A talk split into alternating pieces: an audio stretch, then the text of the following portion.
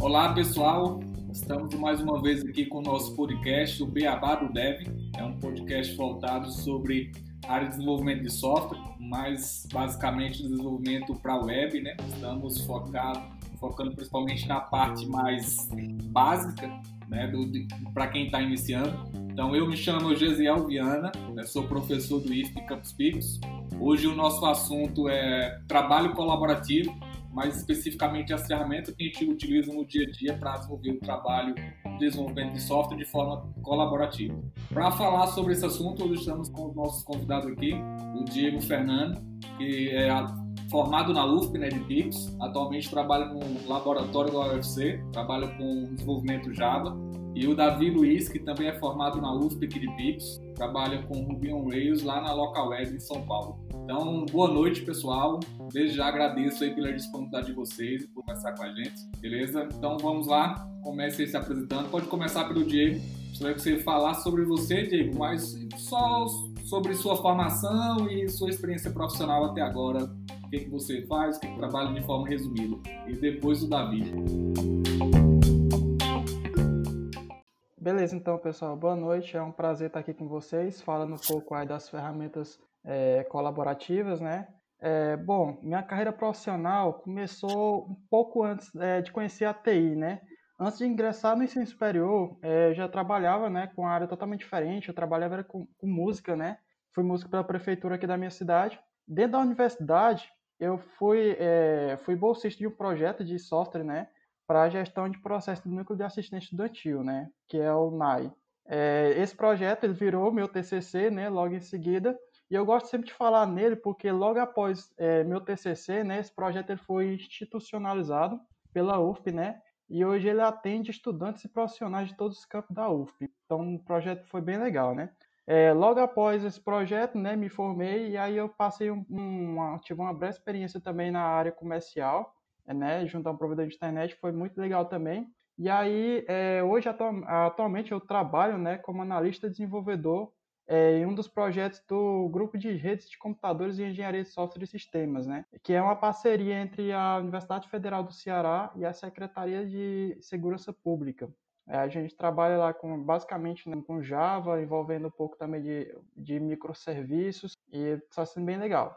Boa, boa. Pois eu vou me apresentar agora. Boa noite, pessoal. Então, eu comecei a conhecer o mundo da programação quando entrei na Universidade do Piauí, na UFP. E depois de um tempo eu comecei a ministrar algumas mentorias, porque eu tinha muita dificuldade em aprender na, na época da universidade. E eu passei dois anos ministrando é, algumas monitorias para poder tirar as dúvidas que, que eu tinha e que a galera tinha em algumas matérias relacionadas com programação.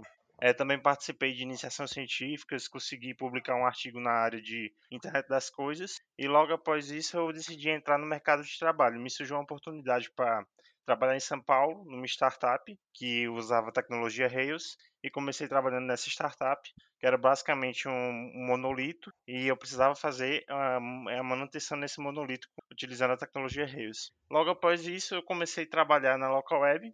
Hoje em dia eu sou analista de sistemas lá eu também presto manutenção e realização de novas features para, para as, as, aplicações da local web. Eu trabalho no time da hospedagem. E as tecnologias que eu trabalho lá é o Rails, o, é, eu vejo algumas coisas de Elixir e JavaScript. Gesiel tá mutado.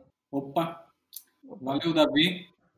É, eu gostaria de dizer que eu fico até feliz por o relato de vocês, né, de falarem que assim que terminaram a faculdade, né, os dois começaram trabalhando, certo? Certo, isso mesmo. É isso mesmo. É, porque a gente sabe que o mercado de TI tem muitas vagas, mas eu acho que para assim tem muitas vagas para quem já está na área. A gente sabe que para entrar não é tão simples, né? não é tão fácil. Então eu fico feliz assim quando a gente tem nossos alunos no IF consegue. Vocês por serem daqui de Pix também, né, da UFP, é importante para a gente ter mais gente daqui conseguindo trabalhar em grandes empresas, sair, né? A maioria da gente, a maioria tem que sair, né? Porque não tem vagas aqui, certo? Quer falar alguma coisa, Davi? É isso mesmo, eu concordo plenamente, porque é muito de, como você falou, é muito difícil é, para quem está começando, entendeu? Conseguir, uma vaga. E é uma coisa que quando a, a pessoa está na universidade, ela pensa, ela pensa muito isso, né? Para onde que eu vou? E muitas vezes é uma dica que eu dou, quem puder, tipo, sair, eu acho que é uma boa dica, porque existe, é, existe várias cidades que estão centralizados os empregos. Então, por exemplo, aqui em São Paulo tem muita vaga. Então, quem é São Paulo, Florianópolis, Rio de Janeiro, então quem puder estar tá sempre disposto para novos lugares é, é uma boa, né? É uma dica que eu dou. E outra coisa também que quem não puder, não, não fique desanimado, porque hoje em dia está surgindo mais vagas remotas, né? Então você pode se preparar para essas, essas vagas remotas. Isso, hoje o mercado está muito global, né? Mas assim, eu acho que é como você falou, para quem está terminando a faculdade, a gente tem muito essa dificuldade, inclusive de saber onde atuar, né? Em que área que eu vou atuar, eu vou trabalhar com programação front, back, com redes, com banco de dados, com análise. E às vezes a gente até se engana, acha que gosta de uma coisa, mas quando você começa a trabalhar, às vezes não era o que você queria. Então é, tem essa dificuldade. Mas é um mercado grande. Eu acho que o importante é você começar o quanto antes. Então, quando surgiu as primeiras oportunidades, acho que desde o tempo da faculdade, pelo menos na minha, eu fiz assim. Desde quando eu estava lá, eu já ficava participando de processo seletivo, mandando currículo, queria estar entrando. Não conseguia, mas você pelo menos vai vendo o que, que o mercado está pedindo, o que, que o pessoal trabalha, né, para você ir se ambientando já nesse meio aí. Eu concordo plenamente, tipo, é, porque quando eu comecei, eu, é, o, o, primeiro emprego que eu consegui na área foi com, com Ruby, na startup. E eu nunca tinha trabalhado com Ruby na vida. Eu tinha, eu já tinha mexido com JavaScript, com Python. Então é muito né, nisso mesmo, de, de você abraçar a oportunidade, entendeu? É, e eu recomendo até, tipo assim, ah, você tá com dúvida, então você testa, tipo, ah, eu gosto de banco, eu gosto de front, mas eu não sei qual que eu vou... Então tenta pegar uma, que nem você falou, tenta pegar uma vaga de front ou, ou de banco e ver como é, entendeu? Porque na, na hora do trabalho é um pouco diferente, entendeu? Então é sempre interessante você realmente pegar, é, pegar o trabalho na, naquela área que tu tem dúvida, porque você vai tirar a prova dos novos, você vai ver se realmente é aquilo que você quer.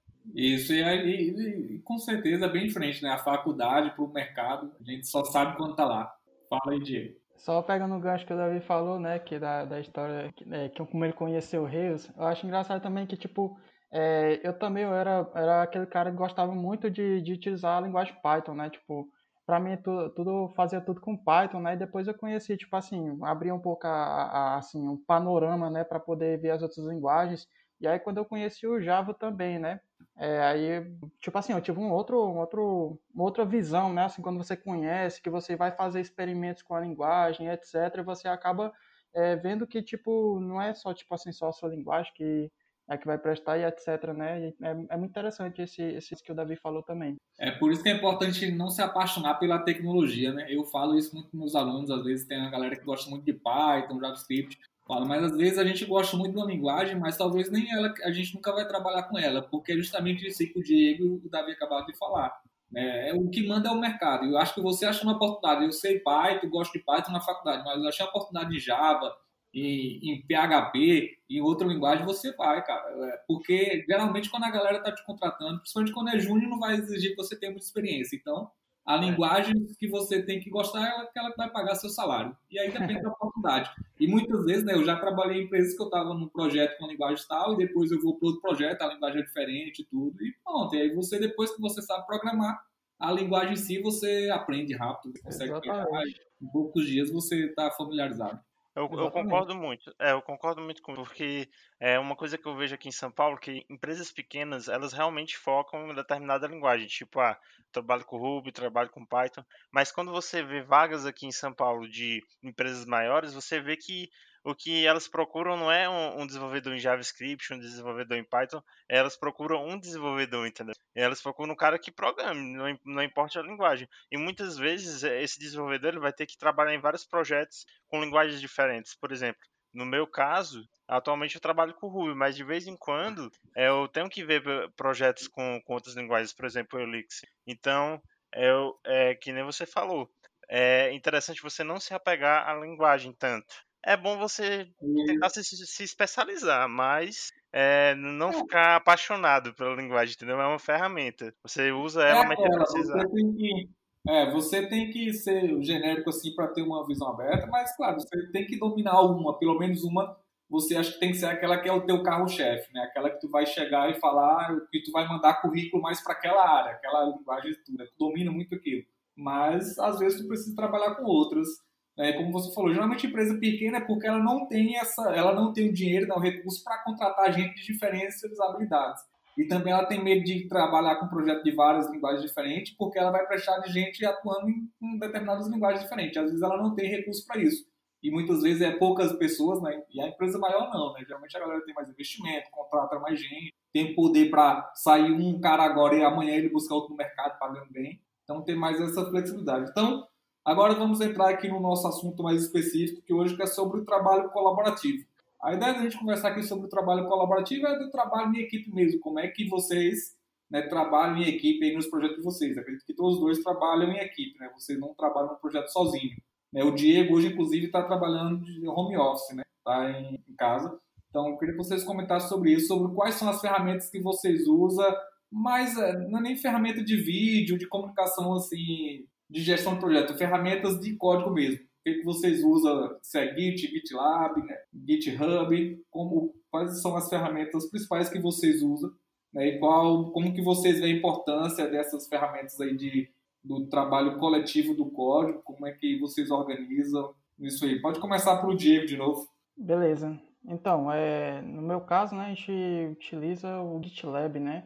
É, já tive algumas experiências com, com, outras ferramentas de versionamento de código. Né? É, no, caso, por exemplo, eu tive alguma experiência com o GitHub e outra com o Bitbucket. O Bitbucket, então, já utilizei por bastante tempo colaborativo, com trabalho colaborativo, né? Só que o interessante é você analisar dessas ferramentas, né, de, de é, dessas plataformas, né, GitHub, GitLab e Bitbucket, por exemplo, que elas, é, no fim das contas, elas utilizam a mesma essência, né, que é a essência do Git, né, a tecnologia, o cerne principal ali que está que tá colocado ali é o Git, né. Então, por exemplo, você, você tem lá o, o você tem lá o GitLab, né? Você tem um GitLab que você vai fazer um merge request, é, no GitHub já muda para pull request, mas no fim das contas é a mesma coisa, né? É, na minha experiência, com, a, com essa questão aí da, das, da, das plataformas, né, que é mais centrado, que a gente vai, vai abordar, é, tem uma diferença, né, que, tipo, quando eu estava no, no, escritório, é, você, por exemplo, quando tinha algum conflito de código, você tinha uma pessoa ali que você juntava, né, e resolvia. Quando você está, por exemplo, eu estou no home office e, um colega que está trabalhando no mesmo código que eu está num lugar também distante, né? A gente tem que se virar, a gente tem as ferramentas, tem um Git que dá uma, um, que fornece uma, é, que fornece um, uma tecnologia muito boa para a gente trabalhar em cima de conflitos, por exemplo, né? E também tem as ferramentas de, de as ferramentas é, de comunicação também e etc, né? Que ajudam bastante a gente, né? Então, Beleza. basicamente. É, Diego, é, a pergunta era essa mesmo, para você tentar já falar o que, que você usa. E aí eu vou fazer, tu falou algumas frases que eu vou questionar sobre isso, para quem não entende, talvez ficar, não ficar tão perdido. É primeiro, como você falou, as ferramentas são, a essência delas é o Git, são baseadas em Git. Então eu queria que você explicasse o que é Git, o que é controle de versão, por exemplo. Vamos lá, vou começar pelo controle de versão. Né? O controle de versão é basicamente um artefato que vai resolver vários problemas do cotidiano do desenvolvimento da equipe. É, eu acho que todo mundo, pelo menos quando começou na carreira de desenvolvimento, é, ou então começou a trabalhar é, com outra pessoa né, no mesmo código, já teve algum desses questionamentos, tipo, é, entre aspas, né, essa mudança não deu certo, vamos voltar à versão que estava antes, ao código que estava antes. Ou então, por exemplo, é, esse defeito já tinha corrigido, como é que reapareceu, né? Então, o que, que vai acontecer? O controle de versão, é, ele vai basicamente se fundamentar em três aspectos, né, que eu considero os principais. O primeiro é o registro da, da evolução do projeto, né? Basicamente, toda vez quando você muda o código, você gera, gera um novo registro e aquilo ali vai estar catalogado lá, né? Qualquer hora que você quiser rever aquele, aquele código que você tinha feito antes, você vai conseguir, né? Ele gera uma timeline né, de todo o desenvolvimento do projeto. Exatamente, exatamente. Ele gera, ele gera uma linha do tempo, né? Por exemplo, se eu quiser saber o código que eu, que eu comitei há seis dias atrás, eu consigo com facilidade, né? Tanto por a linha de uhum. comando, como também pelas ferramentas da interface gráfica, né? Tem também um outro ponto que é interessante, que eu acho que é um dos mais interessantes, que é o controle de concorrência, né? Você, por exemplo, quando você está trabalhando é, por exemplo, remoto, eu estou trabalhando num arquivo, né? E tem um colega meu que está trabalhando no mesmo arquivo. Como é que eu vou garantir que o, o arquivo que eu estou trabalhando, é, eu não removi a, o método que ele criou, ou então, tipo, é, é, injetou de novo um bug que já tinha resolvido, entendeu? Então, esse controle de concorrência no mesmo arquivo também ele é um, um diferencial, vamos dizer assim, do Git, né? E o terceiro e último ponto, só para fechar, que são as variações do projeto, né? É, quem já colocou um, um, sistema em produção sabe que, por exemplo, você lança uma release, né? É, que vai estar, tá, por exemplo, em um ambiente de homologação, e enquanto tem esse sistema lá rodando, você já vai já vai cuidar nesse mesmo código para fazer as próximas features, né? Para fazer as próximas é, as próximas implementações do sistema. Só que você não vai mexer no mesmo código que está em produção, entendeu? Então, o Git ele vai te dar essa gerência bem mais facilitada, né? Ele vai te, ele vai te, te organizar, vai organizar esse processo para ti. Eu acho que esses três pontos eles são os fundamentais. Claro, se o Davi quiser complementar, né, tem mais pontos aí, né? Ótimo. Só para fechar aqui, é, curiosidade, e no teu projeto, é quantas pessoas, quantos desenvolvedores trabalham no mesma base de código? Na mesma base de código, não, atualmente é, são só dois, né? Eu e um colega, mas já passou já a ser quatro pessoas é, mexendo no mesmo código, né?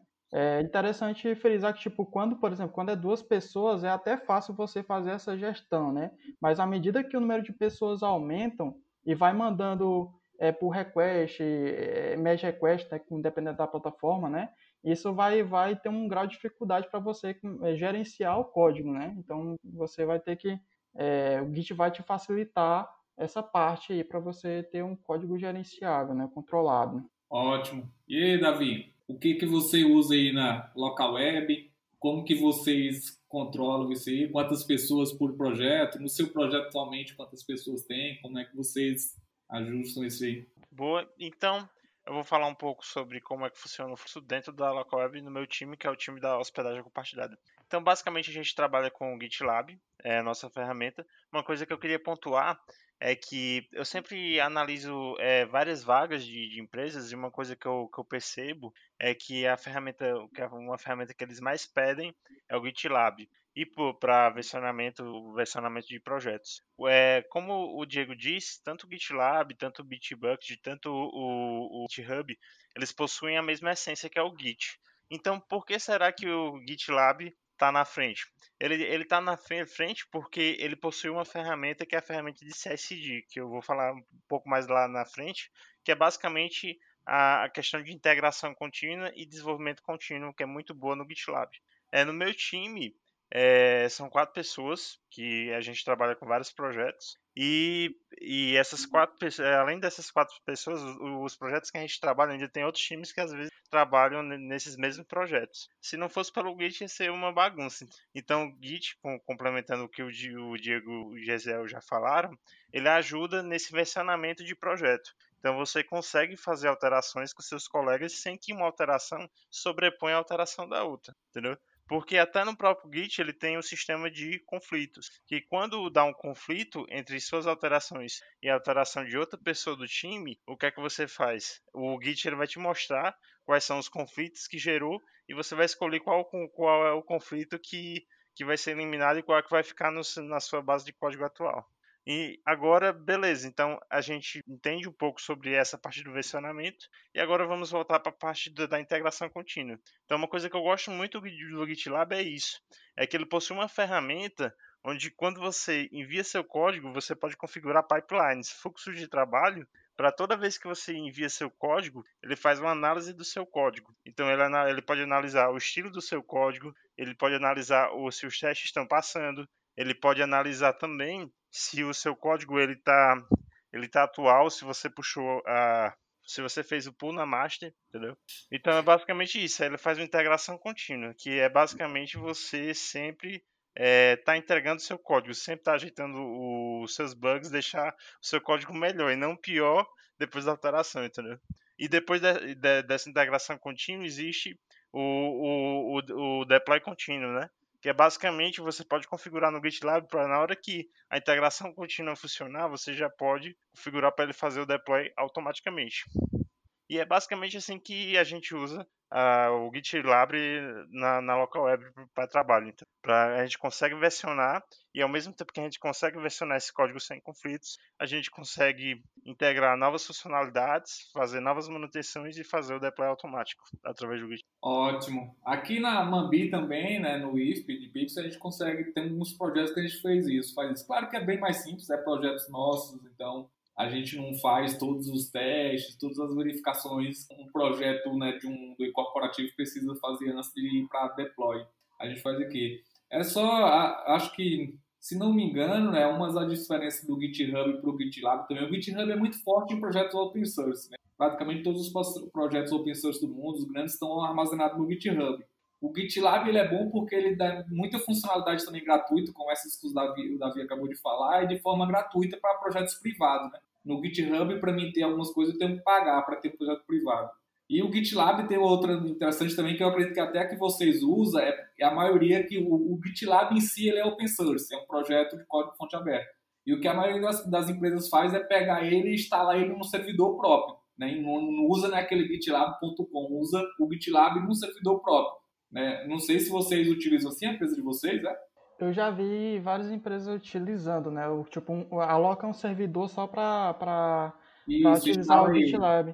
A gente, a gente, atualmente, a gente não a gente utiliza o GitLab que está no site mesmo, a gente tinha lá, mas eu já vi já muitas empresas que ah. utilizam, ah, sim. O, vocês utilizam agora mesmo do GitLab mesmo lá? Isso, é, isso, a gente utiliza o próprio servidor do GitLab. Ah, o Davi também? É isso mesmo.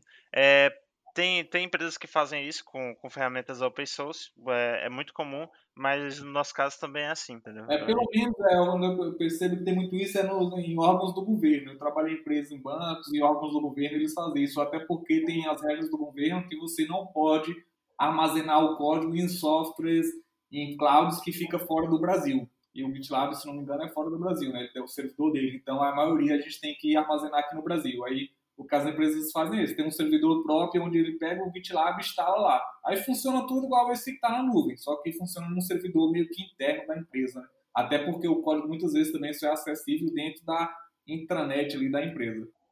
Mas é isso. Então, já começamos a falar disso aí de integração contínua, deploy contínuo, né? a importância disso para a automatização de algumas tarefas. É, eu vi que vocês falaram de conflito, de merge por request, Davi ou Diego, qualquer um dos dois, se puder é, detalhar mais, especificar isso, o que, que é um merge, o que, que é um pull request, né, o que, que é um conflito em si, em termos mais eu, é, práticos, como é que, o que, que é um conflito? Eu posso começar por conflito, vamos lá, porque conflito eu acho que quando você, somente você está começando na área de desenvolvimento, né, e quando você está trabalhando com outra pessoa, é o que mais pode acontecer, né? É, vamos lá, conflito. É, o que é que acontece? O conflito é quando duas pessoas eles, eles, elas alteram a mesma parte do código, né?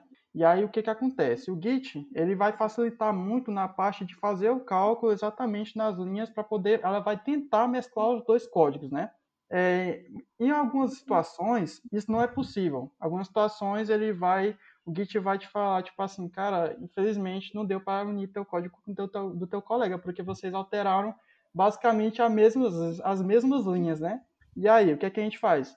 Quando acontece uma situação desse tipo, a gente chama, é, a gente faz o que é chamado de resolver os conflitos, né?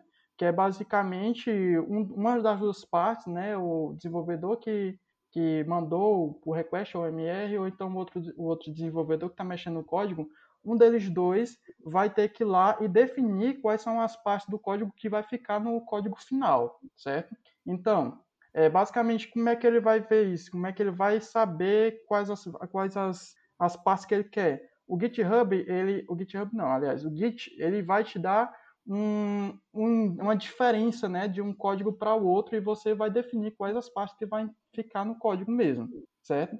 É, eu gosto de utilizar uma ferramenta que ela, ela é bastante legal para poder você ver, é, resolver os conflitos, né? Que é o Gitmeld. Não sei se você já ouviu falar. Gitmeld. Já. Só que hoje é. eu utilizo o próprio VS Code, né? Não sei que ferramenta que vocês usem como IDE, mas eu utilizo o Visual Studio Code, né? VS Code, e aí eu faço o merge por ele mesmo. Ah, legal. Se você só confirmasse para mim, né? Fala com suas palavras assim, ó, mas quando, tem, quando dá conflito, a gente não exclui um arquivo e cria outro. A gente resolve o conflito, abre o arquivo, igual você falou, compara a linha com linha, vê qual que fica e escolhe o que vai ficar. Porque meus hum. alunos, pessoas na Mambi, tem muito caso disso. Os meninos começam a fazer as coisas juntos, depois da conflito, eles jogam fora. Não estou um problema aqui, não estou conseguindo não. Então eles acham que é o mais fácil é fazer isso, e às vezes não é. É porque... Quando a gente está começando num projeto, pode fazer isso, mas num projeto grande que já tem muita coisa feita, não vai poder fazer isso. É porque não, esse nome assusta, né? Esse nome assusta, conflito. É muita gente que, que, que tá iniciando no Git, é, não é nem iniciando no Git, porque eh, quando a pessoa começa a trabalhar com Git mesmo, quando ela começa a trabalhar em equipe, porque muitas vezes quando ela começa a aprender Git, ela está aprendendo sozinho, então ela envia os dados dela para master, mas ela nunca vai ter conflito. Isso, porque é quando é só ela. É fácil, né? Nunca dá problema. É, Exatamente. Mas é só que... Do... É, pode, pode falar, Diego. Não, só complementando, né? O dinâmico quando você está começando, você tem só você trabalhando no repositório, não tem como conflitar, né? É. Não tem chances. Aí é, fica o cenário mais perfeito possível, né? Mas aí na medida que você vai colocando pessoas no projeto, vai mexendo, é, ocasionalmente vai duas pessoas mexendo no mesmo arquivo, três pessoas, aí acontecem esses eventos, né? Mas eu, um tempo, eu, quando eu trabalhava, eu fui gestor de configuração numa empresa. Assim, era desenvolvedor, certo? Aí cada mês ele fazia rotação. Um dos desenvolvedores assumia a gestão de configuração. Era com SVN. Nesse tempo eu sofria. E para fazer conflito de código é fácil. E para fazer um conflito de Word?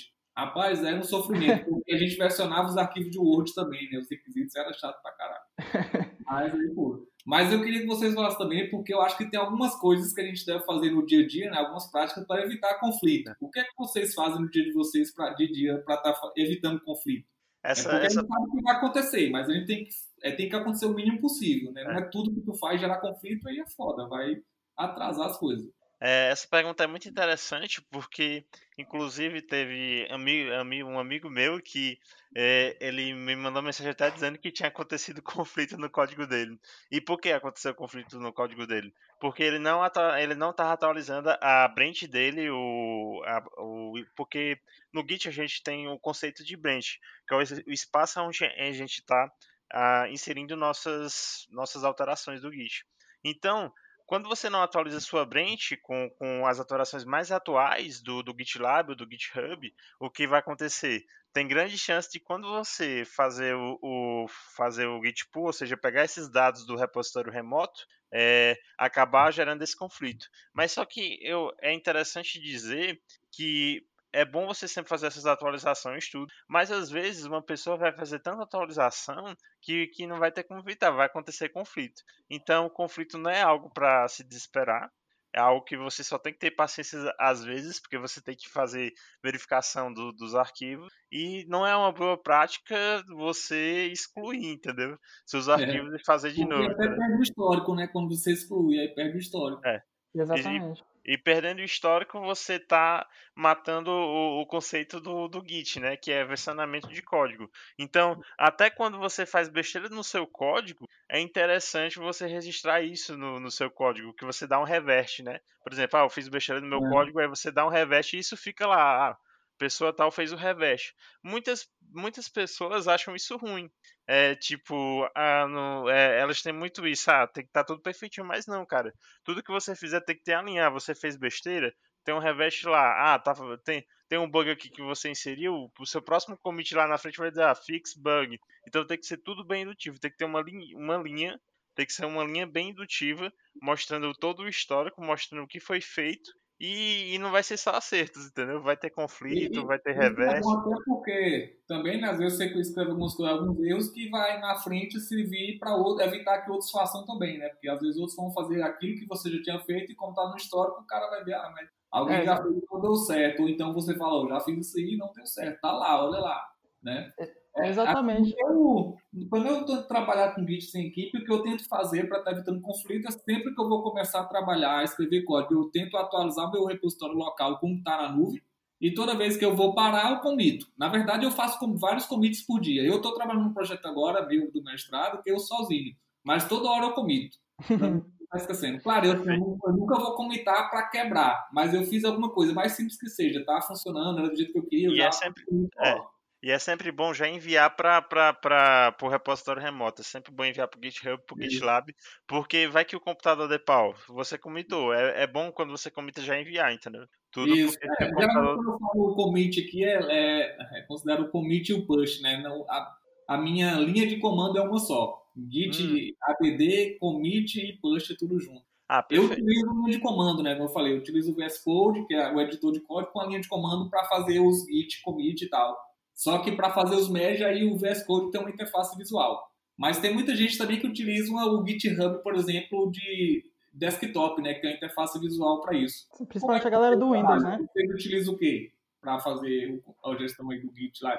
Eu não entendi a pergunta. É, eu utilizo o VS Code para fazer toda a minha gestão. Aí os commit, push, eu faço por linha de comando, escrevo commit. Mas tem como fazer por interface visual também. Sim, sim. Mas eu prefiro o, o, o escrever o código. Agora, para fazer o merge, eu faço pela interface visual do VS Code. Ah, eu, eu também. Vocês, como é que vocês fazem esse controle aí? Eu também eu não dispenso a interface gráfica na hora de fazer os merges.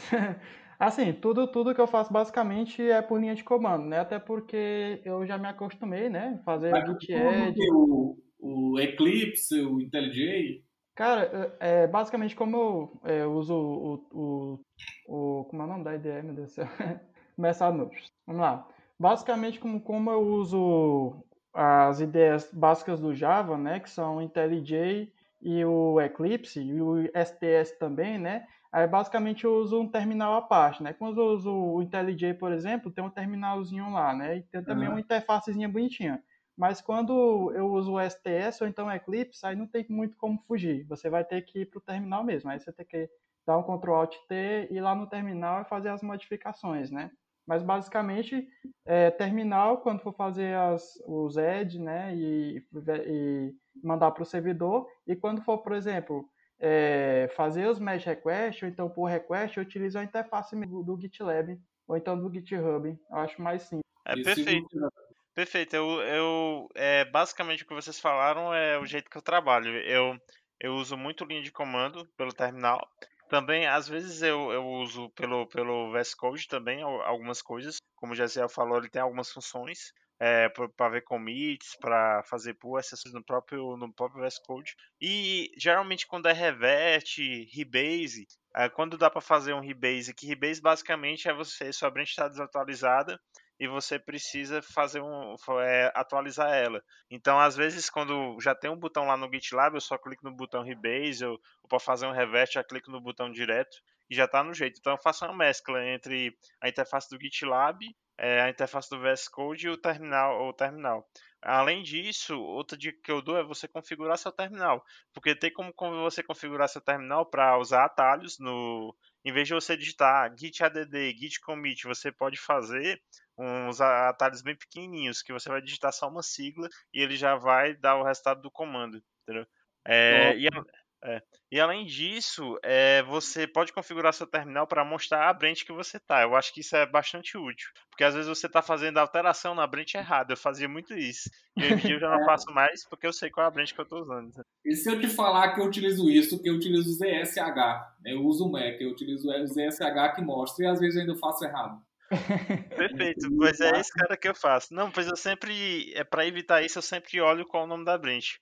Já para ter esse cuidado. Um branch lá, né? Olhando, mas ainda tô olhando e ainda faço errado. Mas assim, eu o que você falou porque eu faço muito isso também, muito controle pela interface do próprio GitHub ou do GitLab.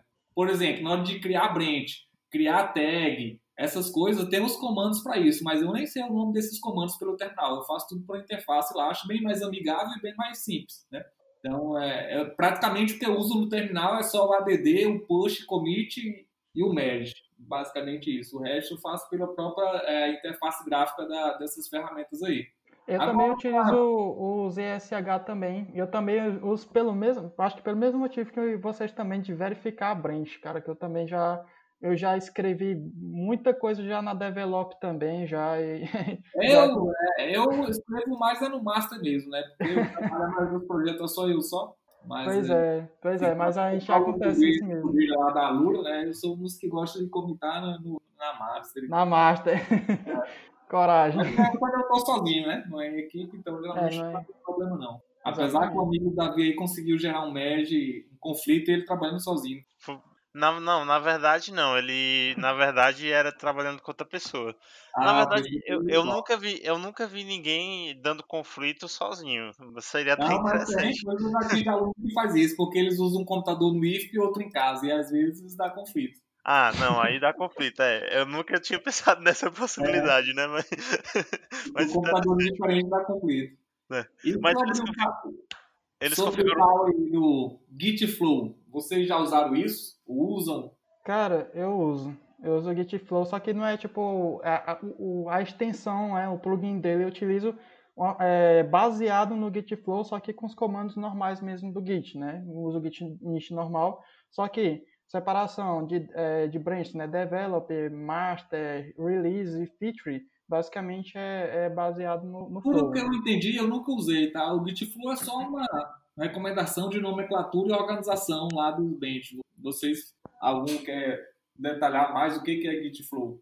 Vamos lá. O Gitflow é basicamente uma metodologia de trabalho com Git, né? Porque basicamente é, nessa, nessa subdivisão de branch, isso vai otimizar bastante o seu trabalho. É, vamos supor, é, a master começa pela master, né? No Gitflow, a master ela provavelmente ela vai ser protegida. O que, que vai acontecer? Nem todo mundo vai comitar na master. O que vai estar na master é a versão oficial, que vai estar é a versão mais estável do teu projeto, entendeu? É o que vai estar na master. Com, paralelo a ela, você vai ter a branch develop, né? A branch develop é, é justamente a que vai ser a versão mais estável do a, versão mais estável do teu projeto, mas é aquela aquela branch que rotineiramente ela vai mudando talvez ela vai mudar muitas vezes durante o dia, né? Com novos mesh requests, novos pull requests, essa branch developer ela vai mudar, né? Quando você, por exemplo, eu quero fazer uma nova alteração, eh, eu quero fazer uma nova implementação no meu sistema, quero fazer um endpoint tal que vai receber os dados do usuário e faço uma nova coisa. Então, basicamente você vai fazer uma featuring. Então você vai criar uma branch chamada featuring, né? É o termo que é mais que é um consenso, né, da galera você vai criar uma branch com nome feature e você vai é, dar um código para essa branch. Geralmente é o código que está lá no seu Trello, ou então no seu Kanban, né? O código que vai estar tá no seu projeto. Por exemplo, a minha feature é ID12, então vai lá, git, git branch menos, é, git checkout menos b feature e esse código dessa feature, né? Então você vai lá e nesse nesse ramo, nessa branch você vai escrever sua implementação, né? Terminou a implementação, você vai lá e faz um merge request para develop, para develop, né? E depois que está na develop, pronto, você já tem um teu código estável.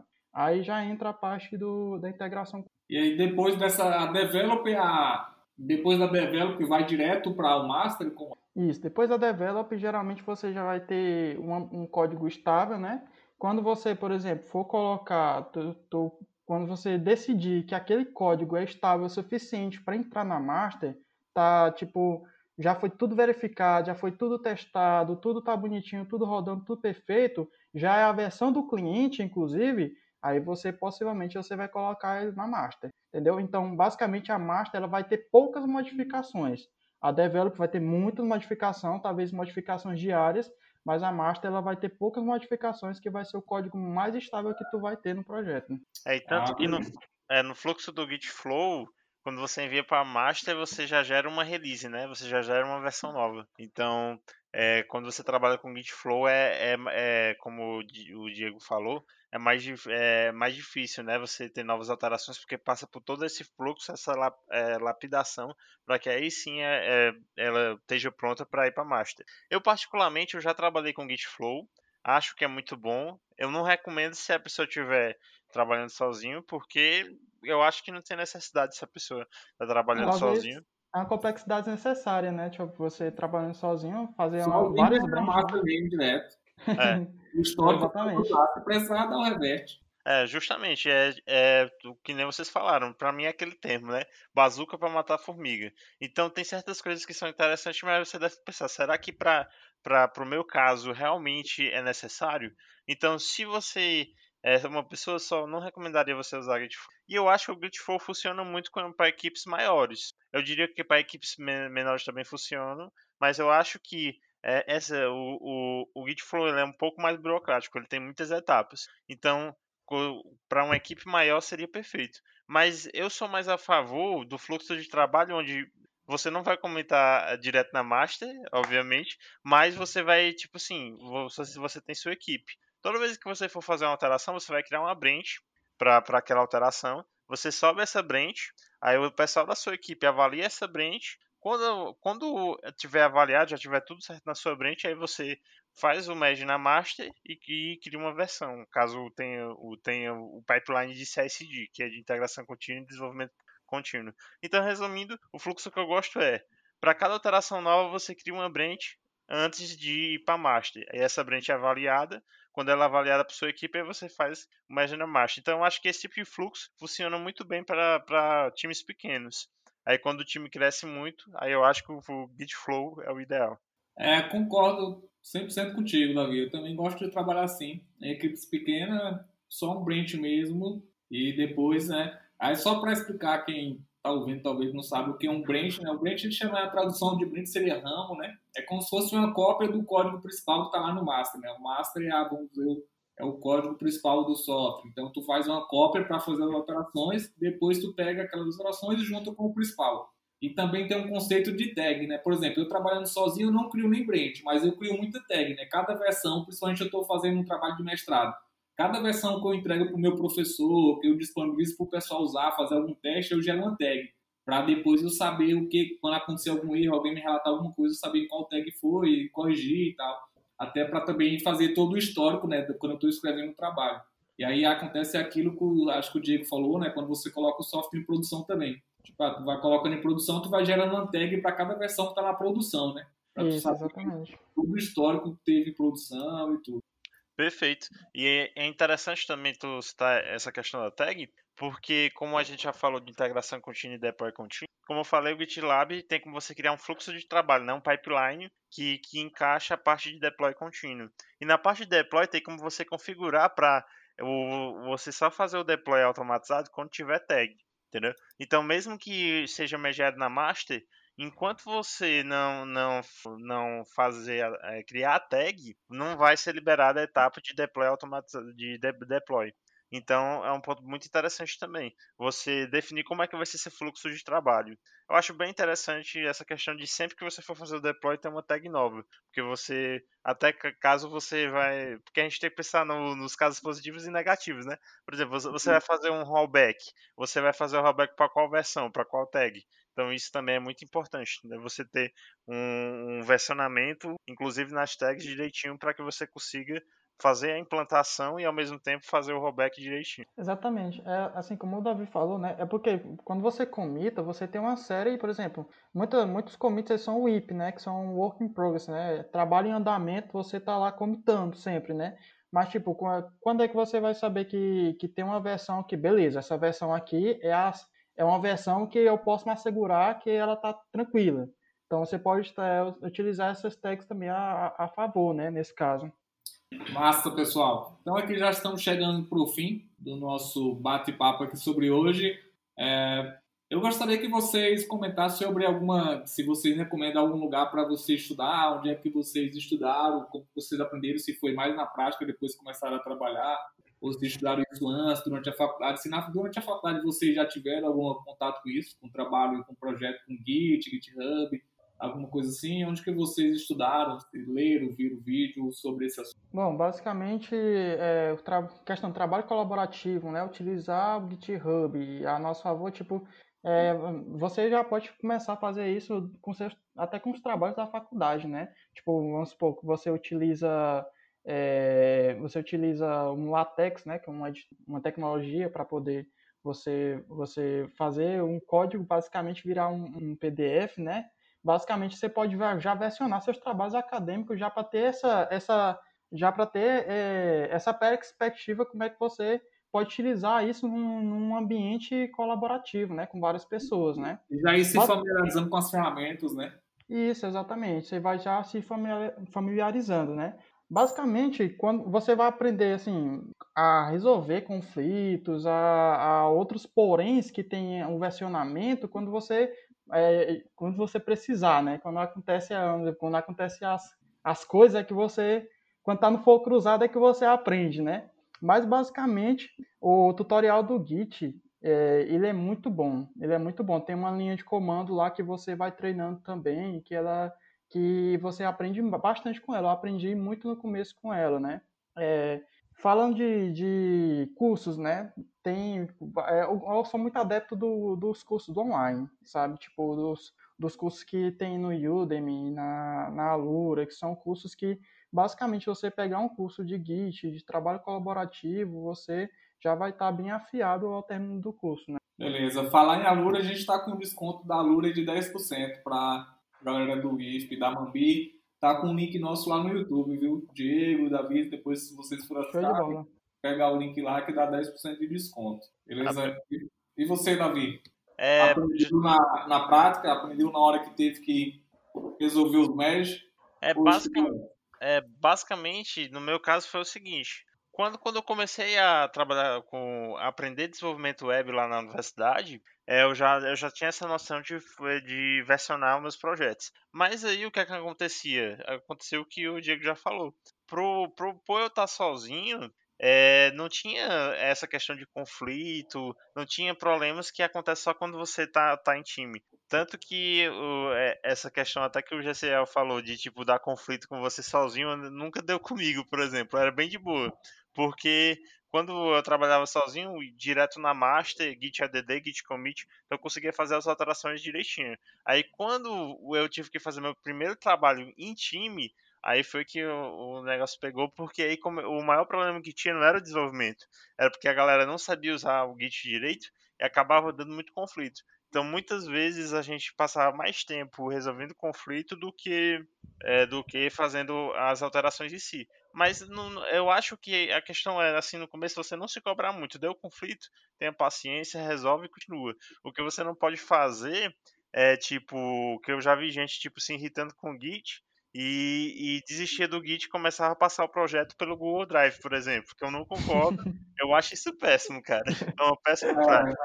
Não, cara, já, eu já recebi projeto por pendrive, cara. É. Por exemplo, eu nos meus trabalhos, nos meus cursos no IF de web, eu não recebo nenhum trabalho que não seja por GitHub. Praticamente todas as minhas disciplinas são práticas, é trabalho prático. Só recebo projeto no GitHub, não recebo código no pendrive, por e-mail, nem no Google Drive. É, isso é, é, Então vai, a galera vai sendo obrigada a colocar lá. Muitos me falam isso, que deu problema, que perdeu e tal. Infelizmente, no nosso curso, geralmente a gente não tem muito tempo para estar tá ensinando isso. Então isso é, tem que aprender por fora. Mas geralmente vão conseguindo, né? E quando dá um problema aqui outra lá, a gente consegue acompanhar. Eu acho que esses problemas faz parte, porque, tipo assim, esses problemas acontecem porque é uma forma do Git dizer, olha, você está fazendo isso do jeito errado. Se você fizer isso, você não vai conseguir versionar. Muitas vezes quando dá um erro no Git, ele já avisa, ó, você deu esse erro porque você fez isso, entendeu? Quando dá conflito, e... ele, ele avisa os arquivos que deu conflito. Então não é uma coisa para você se estressar, entendeu? É, e além disso, aí beleza. É, eu tive essa trajetória na universidade, mas só que na universidade tive poucos trabalhos em equipes que, que, que eu tive que usar o Git mesmo. Mas quando era trabalho em equipe era de certeza, cara sempre dava algum problema porque dava muito conflito, a galera sobrescrevia alguma coisa. Mas só que aí quando eu comecei, quando eu comecei no mercado de trabalho, aí eu tive certa dificuldade, porque eu fazia algumas coisas que, que realmente causavam alguns erros. Às vezes eu mandava arquivo demais que não era para mandar para a Brent, entendeu? Então foi o tipo de coisa que eu fui aprendendo e hoje em dia eu já consigo trabalhar com Git em equipe bem tranquilamente. Então eu acredito que é o seguinte, é, para você, na minha visão, para você é, ficar bom em Git, é praticando. E se você tiver a oportunidade de praticar com outras pessoas, vai ser melhor ainda. Porque no mercado de trabalho, geralmente você vai ter que trabalhar com várias pessoas e o fluxo de trabalho do Git com várias pessoas é um pouco diferente do que sozinho. Então, é essa minha dica. Também recomendo cursos como Udemy, YouTube, Alura. É, eu também sou muito a favor de qualquer tecnologia além do Git é você ler a documentação, entendeu? Dá uma olhada na documentação, ver se a documentação é boa, se você consegue entender. Porque às vezes a documentação tem tudo que você precisa ali. Entendeu? Que nem o, o Diego falou, por exemplo, o tutorial do Git é muito bom para primeiros passos. Entendeu? Ah, e outra coisa que não, eu não posso deixar de falar é que é o seguinte: quando você for trabalhar com versionamento, é, é, o GitHub lançou uma, um recurso que faz pouco tempo que lançou esse que o GitHub agora tem como você trabalhar com com integração contínua e desenvolvimento contínuo de graça. Você consegue fazer fluxos de trabalho dentro do, do GitHub. Então, é o GitHub eu... Actions, né? É, o GitHub Actions, isso mesmo. Isso. E, cara, eu recomendo você usar isso por quê? Porque você pode configurar é, jobs que no, Git, no GitHub chama de actions, na verdade. E você configura ações para que você possa verificar se seu código está bom, para verificar se seu código está atualizado. Então isso te gera, tu vai ter tipo, tu vai programar o seu repositório para ele ficar te dando cascudo, entendeu? Vai, vai tipo assim, ó, esse código não vai passar porque tá errado isso aqui, entendeu? Então isso vai ajudar na sua maturidade, entendeu? Então é algo que eu recomendo você usar o GitHub Actions, caso você use o GitHub, entendeu? Ótimo, bem colocado. Então, galera, eu agradeço a disponibilidade dos dois, tirar esse tempo aí para vir aqui conversar com a gente, trazer conhecimento, comentários sobre a história de vocês, o que vocês fazem, por onde vocês passaram, né? Esse podcast é voltado para mais para os alunos, né? nossos alunos do IF, para a galera que está começando na área de TI. Então, acho que é interessante ouvir de vocês, né? Que vocês saíram daqui, hoje estão trabalhando aí em empresas boas, né? Trabalhando fora daqui. Mas, assim, além do conhecimento em si, da experiência de vocês, que vocês acho que podem falar melhor do que eu, qualquer outro professor aqui, porque vocês estão lidando com isso no dia a dia, né? O trabalho de vocês, né? principalmente nesse assunto. Também a parte da, de ser exemplo, né? Para quem está aqui estudando, quem quer trabalhar com isso. Então, é, fico feliz de ter vocês aqui. Agradeço aí pela disponibilidade, por conhecimento que vocês compartilharam com a gente. Valeu, Diego e Davi. Fiquem à vontade aí para mandar o um salve. Show. Então, pessoal, é uma satisfação imensa, né, participar do, do podcast, né, contar um pouco da minha, da minha trajetória, que ainda está começando, né, mas é, foi muito bom ter esse papo, um, um, tema que é, que é essencial, né, para qualquer desenvolvedor, qualquer, todo desenvolvedor tem que saber Git para entrar no mercado de trabalho, né? Tem que saber as ferramentas colaborativas. Então, também fico bastante feliz de estar contribuindo aí com vocês. Valeu. É, pessoal, muito obrigado por estar ouvindo esse podcast.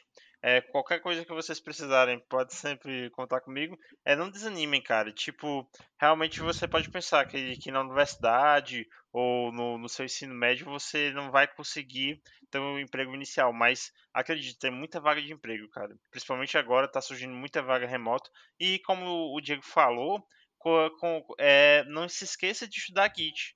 É, como eu falei antes, esquece esse negócio de Google Drive, de Dropbox. É, configura o CI lá para ficar dando o cascudo em vocês. Então, estudem Git, é, estude essas ferramentas de, de, colaboração, porque sempre que você for para uma nova empresa, não tem jeito, você vai trabalhar em equipe, porque às vezes os projetos vão ser enormes e para que você consiga é, é, executar tudo certinho de acordo com os prazos estabelecidos, você vai precisar de uma equipe forte e focada para executar tudo que foi planejado. Então é, é basicamente isso. É, bom trabalho e bom estudo para vocês. Valeu!